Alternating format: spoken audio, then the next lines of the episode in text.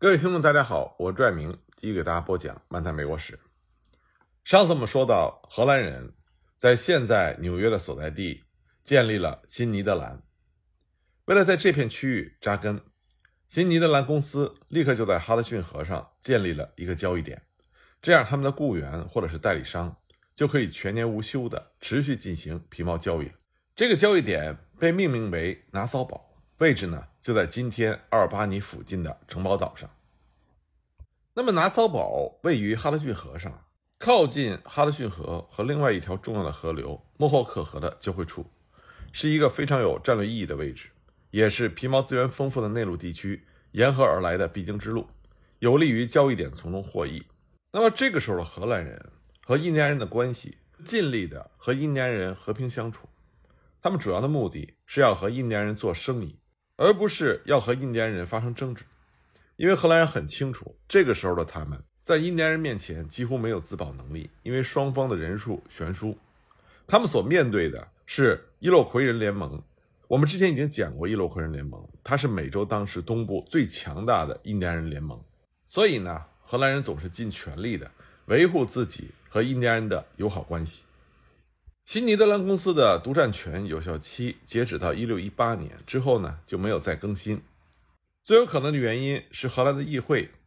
也打算组建一个私人公司到美洲进行贸易活动，让政府从中获得一些经济利益。独占权丧失之后，出现了一个为期五年的自由竞争阶段，任何荷兰商人的船只都可以前往仍然被新尼德兰公司主宰的这片区域分一杯羹。那么，荷兰人想要交易的消息传开之后，越来越多的印第安人带着皮毛来到哈拉逊河上的交易点。同样增多的还有在河上往来的荷兰船只。荷兰人继续扩大他们的探索区域，为的是寻找更多的交易机会。经过十来年的摸索，荷兰人在美洲逐渐就形成了一套行之有效的皮毛交易体系。随着时间的推进，荷兰人和印第安人之间的关系也越发的紧密起来。因为他们都能从对方那里获得自己想要的东西。从荷兰人这边来说，他们想要尽可能多的皮毛，最好的当然是合理的皮毛。作为交换，荷兰人会给印第安人各种各样的欧洲产品，包括刀子、金属质地的瓶瓶罐罐、玻璃器皿，还有粗糙耐穿、颜色多样的羊毛布料。另外还有一个重要的装饰品，这就是贝壳珠。东海岸附近的很多印第安人。都把贝壳珠当作是仪式用品，有的人呢把它作为珠宝来显示身份和地位，还有人将其作为进贡、赔款、求和的礼物，或者作为部落之间进行交易的媒介。荷兰人很快就发现，贝壳珠对印第安人来说就像是黄金、白银在欧洲人的生活中发挥的作用一样。那么，因为贝壳珠在交易中的大量使用，后来荷兰人干脆就用“贝壳之地”来指称长岛。荷兰人会用欧洲产品和长岛人交换贝壳珠，然后再用贝壳珠去和其他印第安人交换皮毛。荷兰人甚至给印第安人提供了金属钻和抛光工具，让他们可以以最快的速度生产出大量的贝壳珠用于交易。那么后世的人，有些人想当然地认为，包括荷兰人在内的早期欧洲的皮毛交易者占了印第安人的便宜，但事实上，印第安人自己并不这么看。一位法国耶稣会的神父保罗·勒热纳曾经在1643年在加拿大东部与蒙登雅人相处过一段时间。他们属于阿尔贡金族中的一个部落。神父发现，印第安人觉得欧洲人如此渴望地获得皮毛，并且愿意使用宝贵的货物来交换，是一件非常有意思的事情。勒热纳听到接待他的主人有一次开玩笑说：“河里什么都能换。”包括水壶、斧子、长剑、小刀、面包，概括的说就是所有的东西。他还给神父看了一把漂亮的刀子。他说：“英国人完全没有理智，他们给了我们二十把这样的刀子来换一张河狸皮。不管这是不是在讲笑话，问题的核心在于双方都用自己认为没有什么价值的东西换回了自己认为很宝贵的东西，因此双方都认为自己的买卖很划算。”我们应该看到，印第安人在捕杀河里的时候完全是没有顾忌的，因为几千年来他们都是靠这个办法获得食物和衣服。不过，印第安人的捕杀行为从来都不是肆意而为的，他们只杀死能够满足自己需要的数量，他们从不会去囤积驼鹿、河狸、海獭和其他动物的皮毛，而是只要足够自己使用的就可以了。然而，当欧洲人来到美洲之后，印第安人和河狸以及其他带皮毛的动物之间的关系就发生了翻天覆地的改变。之前，印第安人几乎没有任何理由要去捕杀固定数量之外的动物。在殖民时代之前，奉行的是一种无意识的动物保护主义。这种保护不是源于先进的生态环境意识，而是因为印第安人对需求的社会定义是有局限的。那么，从欧洲人那里获得商品的机会就打破了原有的等式，也改变了印第安人原本关于需求的定义。当他们发现欧洲人想要用自己的商品换取在当地最常见的皮毛的时候，印第安人立刻就全心全意地投入到这项事业中去。这无疑会给当地的生态环境造成巨大的损害。从效果上来看，印第安人只需要付出很小的成本，就可以通过皮毛交易。来改善自己的生活水平，提高自己在本部落内，甚至是更广泛的印第安人群体内的地位。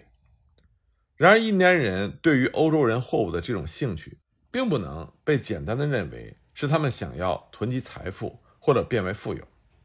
变得更加富有。这是欧洲人进行皮毛交易的首要目的。印第安人则不同，他们并没有这样的想法。他们的目的从性质上来说更加实际。金属的斧子、刀子、水壶即用水壶同样的材质制成的箭头等工具，不但比印第安人的传统石器更加好使、更加耐用，而且还能让拥有这些工具的人在其他印第安人的眼中更有威望。印第安人非常喜欢进口的玻璃珠子和闪闪发光的红铜或者黄铜制品，会把它们作为饰物或用于仪式和庆典，因为印第安人认为这些物品上渗透着神灵的威力。欧洲的布料，尤其是被染成红色或者蓝色的布料，在这里也特别的受欢迎。这不仅是因为印第安人可以轻松的把布料制成耐穿、有弹性、很轻便，相对也能够防风防雨的衣物。更重要的是，穿布料比穿河里皮便宜。当时美洲东北部的印第安人都不再穿皮毛制成的衣物了，不是因为这些衣物不如英国布料，而是因为皮毛变得太有价值。他们舍不得穿了，尽管在美洲早期的皮毛交易里，双方是各取所需，但这绝对不是说欧洲人在交易时总是公平合理的，也不能说他们对于印第安人是充满尊重的。这显然不是事实。因为贪婪的本性，所以欧洲商人在跟印第安人进行交易的时候，欺骗甚至武力恐吓的事情也存在。但是从更广阔的范围来看，不能认为在与欧洲人交易的早期。印第安人经常受到欺骗或者遭受恶劣的对待，这个观点是不对的，因为当时的欧洲人是为了求财，而且他们的实力并不允许他们对印第安人进行武力的掠夺。在这种客观环境的约束下，欧洲的商人是尽量的和印第安人进行和平的交易。早期的欧洲商人们把印第安人实际上是看成客户，想要维持一种有利可图的长期的交易关系。而印第安人也不是从没进行过交易的商场新手，他们自己的群体之间本来也会进行交易。这种交易在北美大陆已经进行了几千年。在荷兰人来到哈德逊河之前，印第安人就已经和其他的欧洲探险家、渔民和皮毛交易者打过交道，并且获得了一些经验。根据早期皮毛交易的史料记载，印第安人很快就意识到了皮毛的价值。所以，经常还会通过另谋买家的手段，来迫使与他们交易的欧洲商家提高收购价。我们之前提到过的罗德岛殖民地的创立者罗杰·威廉姆斯，他就对印第安人充满了尊敬和同情。他在1643年的时候就观察到，他写道：“与他们指的是印第安人打交道或者做生意的人，必须要有智慧、有耐心，还要讲诚信。”因为印第安人总会说你在撒谎，你骗了我。他们讨价还价的时候特别的巧妙机智，一分一厘都要斤斤计较。对于英国人想要欺骗他们的任何举动都会非常的敏感，因此他们会走遍整个市场，问遍所有的商家，以寻求最高的收购价格。他们有时候不惜多走上二十到四十英里，甚至是更远。从罗杰·威廉姆斯的这些描述里，我们可以看到。印第安人并不是落后、愚昧、无知的，他们在与欧洲人打交道过程中有着非常快的学习和提高速度。另外呢，荷兰人和印第安人进行的皮毛交易，它并不是一个单纯的商业活动，也是帮助建立起荷兰人和印第安人之间友好的关系，有着外交意义。印第安人在与外来者进行交易的时候，他往往会指望交易者对他们提供军事支持，而作为回报，他们也愿意为长期进行交易的对方提供支持。那么，对于荷兰人在哈德逊河流域所建立起来的支配权，形成最大威胁的是英国人。一六零六年，英国国王詹姆斯一世就已经宣称，北美洲位于北纬三十四度到四十五度之间的大片土地归英格兰所有。具体呢，是相当于今天的北卡到缅因州之间的地方。一年之后，也就是哈德逊抵达这里两年前，英国人就在弗吉尼亚的詹姆斯敦建立起第一个殖民地永久定居点。这对于荷兰人来说，并不是什么好事。因为他们直到一六一四年才宣称占有新尼德兰，但是新尼德兰的位置完全落在英国人已经宣称占有的地域范围之内。那么荷兰人明白英国人的打算，他们认为最有效的能抵挡英国人保住新尼德兰的办法，就是效仿英国人的做法，鼓励殖民定居。一六二零年，荷兰公司的董事们看到了一个机会，一群被称为清教徒的宗教分离分子，当时正在荷兰生活。他们表现出了前往美洲定居的意图。清教徒们已经从一家英国公司那里获得了土地使用许可，